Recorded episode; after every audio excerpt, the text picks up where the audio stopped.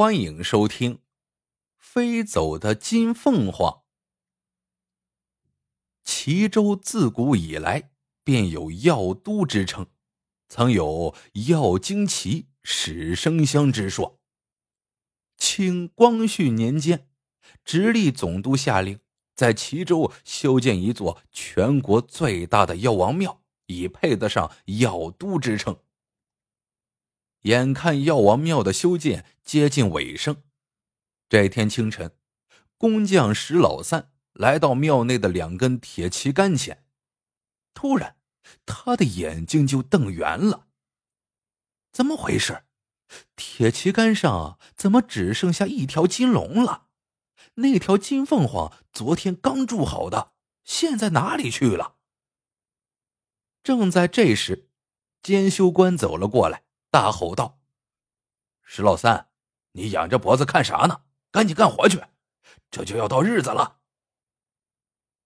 官爷，你快瞅瞅吧。石老三连忙指着铁旗杆顶说道：“那金凤凰没了。”监修官抬头一看，这一下惊得说话都磕巴了：“这、这、这、这不可能啊！”这么个大家伙又住在了上面，怎么说没就没了？说到这儿，他突然机灵了一下。莫非是昨晚的大风吹跑的？石老三摇了摇头，说道：“真要是风吹的，那应该连铁旗杆一起吹倒啊！”监修官知道事关重大，他转了转眼珠，说。石老三，你赶紧去告诉跟你一起铸造金凤凰的人，一会儿都到我屋里来。金老三答应一声，连忙去找人。不一会儿，人都到齐了。监修官把门关上之后，将金凤凰丢失的事情说了一遍，最后告诉石老三等几人：“这事千万不能传出去，要不咱有一个算一个，都脱不了干系。”你们赶紧想办法重铸，越快越好。几个人听了，都吐吐舌头，啥也不敢说，赶紧又忙活了起来。三天后，金凤凰重新铸好了。监修官和石老三几个围着铁旗杆转了好几圈，这才放心的离开了。第二天，石老三一大早就来上供，一脚刚跨进药王庙。就见监修官跟掉了魂儿一样，枯坐在铁旗杆下。石老三抬头看去，顿时也瘫倒在地上。原来金凤凰又没了。事情到了这种地步，想瞒那也是瞒不住了。监修官连忙将此事上报知县。知县听完，哪里肯信呢？连声大骂监修官这是在忽悠。监修官想死的心都有了，说道：“大人，就是给小的一百个胆子，我也不敢骗您呐。不信，您去查，小的要是有一句瞎话，您杀我全家。”知县还是不相信，他跟着监修官来到药王庙，让石老三几个再住一个上去，还说道：“我这几天不走了，我倒要看看。”这金凤凰是怎么飞走的？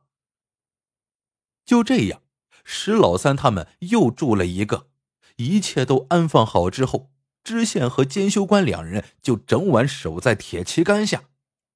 天亮后，他们强打精神抬头一看，顿时都蹦了起来。金凤凰又又又没了。当下，知县不敢迟疑，坐上轿子，慌忙赶回衙门。把这件事情详详细细的禀报知府。就这样一级上奏一级，没几天，直隶总督就知道了，他也吃惊不小，马上带着大小官员赶到药王庙，仔仔细细问了好几遍，这才相信确有此事。这一下直隶总督急了，带上齐州知县、监修官和石老三。风风火火的赶赴京城，去向慈禧汇报。这么离奇的事情，慈禧自然不信。可眼见上自直隶总督，下到工匠，一个个都点着脑袋，拿着身家性命担保，他又不得不信。正不知如何是好呢，直隶总督突然开了口：“太后啊，此事非同儿戏。想当年凤鸣岐山，才换来了周朝八百年的基业。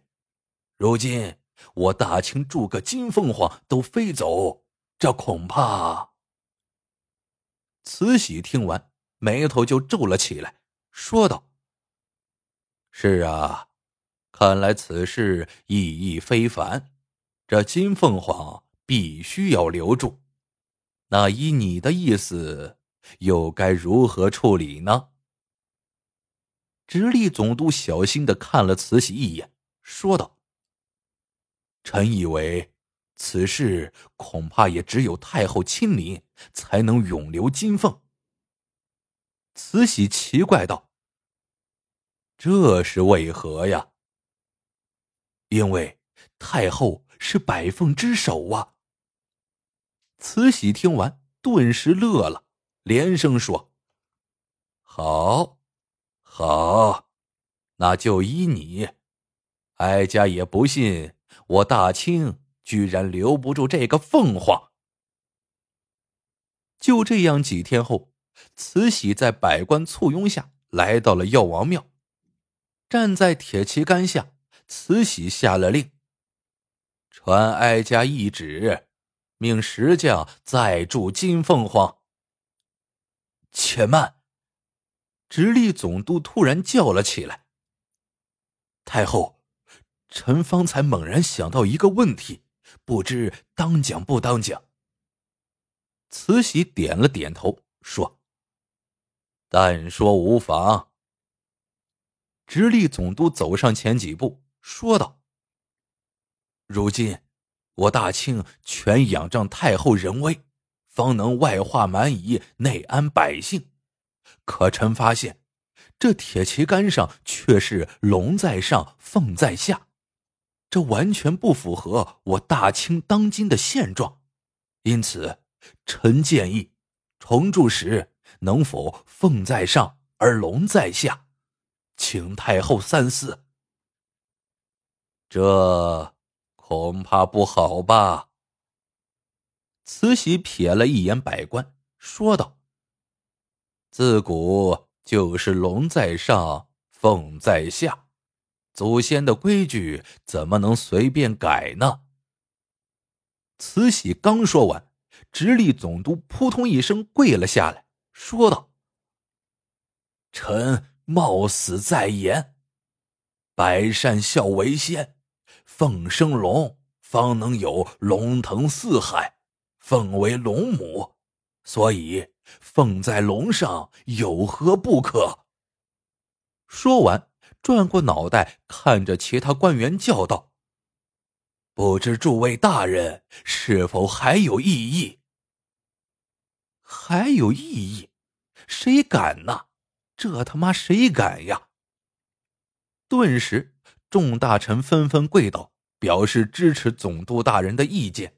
凤在上，龙在下，还说：“太后，您要是不答应，我们就不起来。”慈禧转了转眼珠，又要推辞，百官不答应了，一个个跪在地上，把头都磕破了。